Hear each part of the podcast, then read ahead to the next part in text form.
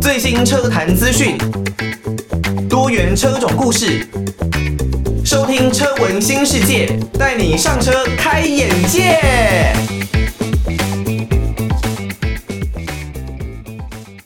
听到的歌曲呢，是来自于五月天怪兽版本的《九号球》的这首歌啊。在五月天两千零三年推出《时光机》这张专辑的时候呢，这一首《九号球》啊就收录其中。那那个时候呢，因为智慧型手机通讯软体还不是这么的发达，所以呢，刚获得录音室的五月天呢，像怪兽这个人呢，团长。他就一整天呢泡在录音室里面，所以呢，连自己的妈妈生病了、病危了，可能都没有太多的消息来知晓哦。那最终他离开录音室的时候呢，也来不及送自己的妈妈最后一程啊。这一首歌呢，当时就是在这样的情绪还有状态之下所写出来的一首歌。不过一开始呢，是由主唱阿信来演唱。那随后呢，在几年过后，在大概过了十几年的一个时间呢，那由怪兽来演唱他属于自己又经过重新的改编歌词的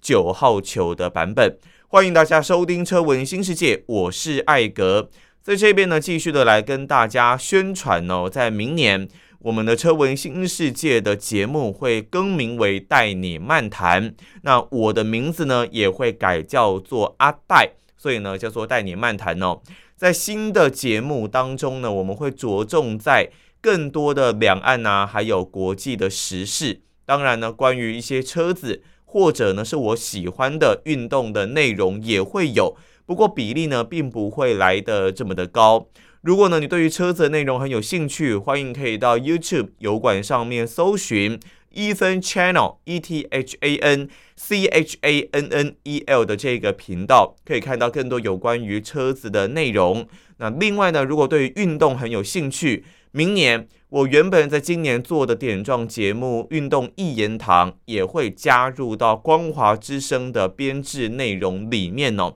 再请大家可以多多期待明年的新节目的阵容。那在带你漫谈这一边呢，我觉得有很棒的一个单元是叫做公民投票箱，希望呢让对岸的民众可以享有更多关于投票这样子的感觉啊，人民自己做主的感觉。我会抛出一些议题，那欢迎民众呢，那欢迎听友可以来更多的作答。纸本呢可以寄到台北北门邮政一千七百号信箱，那 email 可以写信到 l i l i 三二九。at ms 四五点 h i n e t 点 n e t，期待可以收到大家更多的回复。在现在呢，我们就要来试一下啊，就是要针对近期的议题，你对于中国的风控政策是否同意啊？针对同意或不同意，写下你们的理由，寄信到艾格这一边，期待能够收到大家更多不一样的回复哦。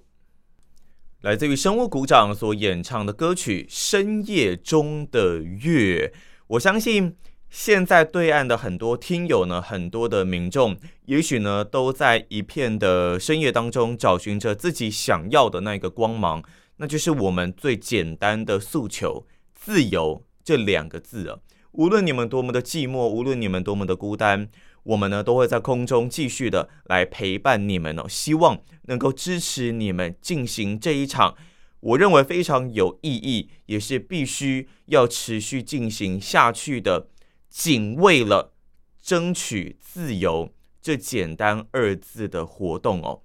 随着乌鲁木齐的火灾呢，很多民众开始觉醒哦，他们认为自己感受到了对于这种。不明智、不理性的风控的怒火反抗，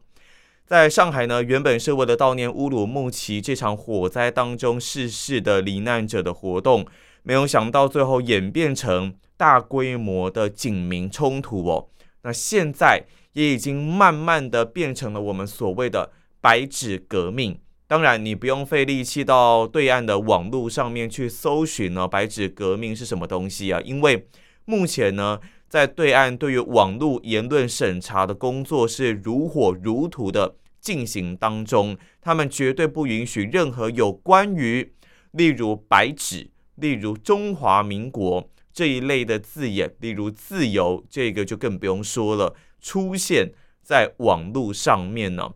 这一整起的抗议活动呢，大家最主要的一个行动就是，如果你是上街游行抗议，那么你会手持白纸，也不能说上街游行了，毕竟一定不被官方承认为合法。但是呢，大家在街上可能会拿出一张什么都没写的白纸。这个诉求呢，其实我觉得很简单，你会因为我手持什么内容都没有的白纸，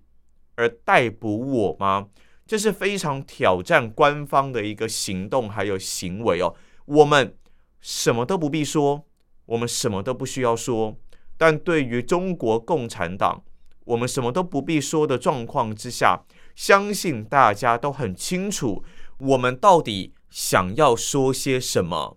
大家应该有看到一位年轻女子啊，走过浙江乌镇的街道。他的手腕上面呢带着铁链，嘴巴用胶带封住，手里呢拿着一张的白纸，这个就是最强力、最显而易见的无言的抗议哦。二零二零年，当时大家还记得香港的示威活动，白纸抗议也曾经出现。那个时候呢，香港人举着白纸啊，抗议香港国安法的通过。虽然我们目前可以知道这个结局。是失败的，但是确实让世界上更多人听到这一些人只为了争取自由而发出的不平之鸣啊！当然，我们也知道有抗议者，当然也有不愿意看到这一些抗议的人哦。例如，像是中国的造纸商上海晨光文具股份有限公司，他们也是蛮好笑的。在这段期间呢，他们下架了所有的 A4 纸。当然，因为现在白纸革命正夯嘛，所以呢，大家也可以理解为什么他们要下架 A4 纸。就算他们否认是因为一些国家安全的原因等等哦，但无论如何，我们都很清楚他们下架 A4 纸啊，这个原因到底是什么。那有一些民众呢，他们并不愿意看到这一些抗议的行为，所以呢，他们会从抗议者手中抢过白纸，然后冲走。又或者呢，是一些政府的支持者，也会在网络上出现不一样的言论。但当然，这也是在所有的抗议活动当中，我们很理性思考就可以发现的一些问题哦，就可以很明确的知道，总是有一些人会做出这样子的一个行为，来阻挡大家争取自由的这一条道路。不过无论如何，我认为这一起的白纸革命相当的具有意义，因为大家简单的想一下就可以知道，我们所争取的很简单，就只是自由而已啊。在这整起的抗议活动当中呢，当然官方目前也是强力的介入哦，所以呢，在网络上面不太容易搜寻到。那也是有一些的像白纸的抗议者，在停止呼喊反封控的口号之后呢，反而是被控制喊到要封控、要核酸。那另外呢，也有学生啊举起了一些写着不一样内容的白纸哦，例如像有人呢写着 “freedom”。弗里德曼这个名字方程式的白纸，当然，Freedman 大家也可以想象有点像 Freeman 自由的人这样的谐音啊，所以呢，各种不一样的抗议方式，但是呢，官方介入的状况之下，也有可能逼迫这一些人反倒变成政府的网军哦。在这边呢，我们还是用最大的力量来支持这一些的抗议示威者啊。那在英国广播公司这一边呢，有一位记者 Ed Lawrence 在上海乌鲁木齐中路报道抗议中国新冠清零政策活动的时候呢，他竟然遭到警方的拘留，而且殴打。对于这件事情呢，其实蛮引人关注的，因为这就很像是二零二零那个时候的香港反送中运动的时候。他们呢是如何遭到暴力攻击以及对待的？这件事情呢，我认为是需要世界的媒体全力的来去做关注哦。例如 BBC 的声明呢就说，我们的一名记者在执行工作任务的时候受到了攻击，让人非常的担忧。当然，中国这一边呢，中国共产党这一边呢，总是有无数的理由。他们说劳伦斯并没有出示他的记者证哦，所以如果出示记者证，难道就可以非常自由的来进行采访活动吗？你们有为数众多的警察把这一位的记者按到地上，并拳打脚踢，然后戴上手铐带走。这样子的状况已经是被世界上的媒体广为知道了。如此的行为是绝对不该出现的。目前呢，也还没有听到任何在中共这一边的正式道歉呢。而且呢，甚至在外交部的发言人。也没有特别就警察暴力对待并逮捕一名获得中国认证的外国记者事件来进行道歉，任何相关的表示都没有。所以呢，如果是真的是中共的所作所为，他们的态度就是这样，那中国的人民还有必要听命于他们吗？对于这一次的抗议事件呢，当然在世界的媒体上也是引发了相当大的关注哦。除了呢有英国的记者遭到殴打、拘留而引发了英国的抗议跟不满之外呢，我们也稍微来看一下其他世界各国对于这一次的抗议事件到底有什么样的态度。毫无疑问呢，这一次的抗议活动啊，不仅呢是显示民众。对于新冠肺炎严厉的封控政策的不满已经将近临界点，对于刚开始第三任期的中共总书记习近平，还有他的领导团队带来相当大的挑战。在对岸的互联网呢，有部分关于抗议的消息或是影像的流传，但大部分呢很快就被下架或者是删除。当然，这起事件呢，我觉得可以分成两个层面来看呢。首先，第一个就是对于新冠肺炎的清零政策的不满，把你在家里关上三个月的时间，甚至更久的时间，我相信应该很少有人会受得了。新冠肺炎的死亡率并不高，那虽然它的确诊率颇高哦，可是你不容易死亡啊，所以呢，有一点像是流感。类似流感这样的感觉，当然新冠肺炎的症状是会更不舒服，没错。不过呢，它并没有这么严重，所以呢，很多人就开玩笑的说，你把一个人，因为你怕他感染新冠肺炎，所以呢，把他关在家里三个月、四个月，甚至半年，那看他是会先饿死，还是会先被新冠肺炎染疫而亡哦？这就是。非常的挑战政府的一个决策，还有智慧的能力。你的机会成本到底是要选择哪一边？又或者说，你是不是想要借由这样的方式来维持社会的稳定，把大家都关在家里足不出户，达到我们所谓的以疫为稳的一个目的呢？那再来就是这一整起的抗议活动、抗议的浪潮，有没有可能会烧到？对于习近平领导团队这一边呢，有没有可能会希望推翻他们的政权，让他们下台？当然，这几率是微乎其微了，我认为很低。不过，如果取一个中庸之道，也就是说，如果能够让他们解除像这样子清零的一个态度跟政策，那我认为就算是成功了一大半哦。那我们就稍微来看一下世界各国对于这整起的事件有什么样的态度哦。首先，大家最关注的就是在美国两党，他们的态度并不是这么一致的。首先呢，在美国总统拜登这一边呢，在我们录音的现在，并没有就这件事情有任何的评论。不过，美国媒体指出呢，白宫正在谨慎应对中国的抗议事件。并引述美国国家安全委员会的发言人指出，美国主张任何人都有和平抗议的权利。嗯、呃，所以呢，这是一个算是比较保守的回答啦。那对于这样子的一起事件呢，当然拜登呢，他是属于民主党的啊、所以呢，共和党呢就利用这个机会来批评总统拜登还有民主党。在对待中国抗议的事情上，立场呢可以说是太过的软弱了。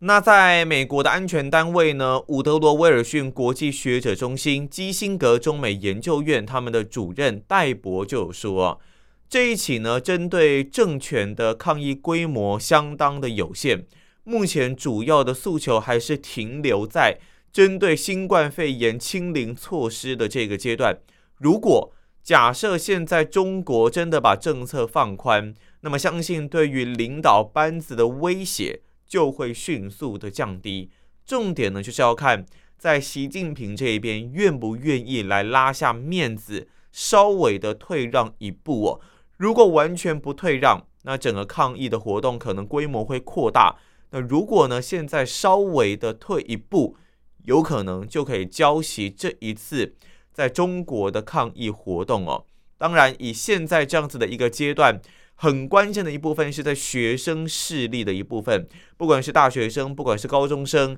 还是需要大家一起通力合作，才有可能让点点的星火慢慢的拓展到变成燎原的一个程度哦。那在德国这一边呢，德国总理肖尔兹之前有来到中国嘛，他们这一边表明呢是希望中国能够尊重抗议者的自由。因为呢，德国总统啊施泰因迈尔在向媒体表示的时候呢，他说他理解中国民众的抗议，所以呢，希望中国当局能够给出一定程度的尊重。因为呢，他完全理解为什么这些人们会想要上街表达他们的不耐还有不满哦。那他也说呢，作为一个民主党派的人士，我只能说随意表达意见的自由是相当重要的。所以呢，我们再次的重申哦，中国这一次的抗议，并不是要求多么夸张的事情哦，而只是征求最简单的自由而已。那在国际组织方面呢，联合国呼吁中国要尊重自由抗议的权利，任何人都不应该只因为抗议而被扣留哦。他们认为呢，当局在应对抗议事件的时候，必须要遵守国际人权法律，还有准则。任何人都不应该因为这样子而被拘留哦。那跨国传媒组织欧洲广播联盟呢，也就 BBC 的记者，我们前面提到过的 Ed Lawrence 被带走一事发表声明啊，对于中国当局表达强烈的谴责啊。目前所有被拘捕的人士也应该要马上被释放。那非政府组织人权观察里面的中国部研究员呢，王亚秋也认为啊，中国各地的人民呢是冒着非比寻常的风险来要求他们的人权，当局不应该呢压制这一起的抗议啊。那中国当局呢一直以来哦，他们都有镇压不同建议的这个历史记录，近年来呢，在习近平的领导之下。更是加强了网络言论的审查，所以也是呼吁呢，如果你有听到这一个节目的对岸的听友或是对岸的民众，我们真的相当的尊敬你们，在抗议之余呢，也务必要注意自身的安全。我们都知道民主是很疲累的，那民主呢是要流汗，甚至有的时候是必须要流血的，但这都是整个必经的过程哦。在这一期的节目呢，我们聊了很多关于中国对岸目前正在进行的白纸革命，还是希望大家都能够勇于去追求自己想追求的关于自由的这一件事情啊。当然，一切呢都还是要特别小心，注意自己的自身安全。不过，该表达的意见，该想要争取的，如果你真的想，那就勇敢的去追求吧。就像肖贵唱的这首歌，七十亿分之一，这是很小的一个几率。但是如果你愿意尝试，如果你对于这个目标有强烈的一个追求动力，那么我觉得大家还是可以放手的去试试看哦。虽然近期呢，我们关于车子的内容真的是减少蛮多的，明年的节目也会做一些的改版，那改名叫做带你漫谈。不过里面呢，我们还是会谈车啦，那也还是会谈各种生活上面的大小事，还是期待能够跟大家有更多元的一些激荡，也期待对岸的民众、对岸的听友都能够有我们所谓的觉醒啊，不要再被中国共产党给这样子持续的打压，勇敢的去追求自己想要的事情。我觉得真的是很棒的一件事哦。大家都能够享受民主，很多国家能够享受人民做主的现在，不应该再被专制的体制给压制住啊！还是希望对岸的听友能够好好的去争取自己所想要的。那以上呢是我们这一集的节目内容，艾格与大家同在，我们就下一集的节目再见喽，拜拜。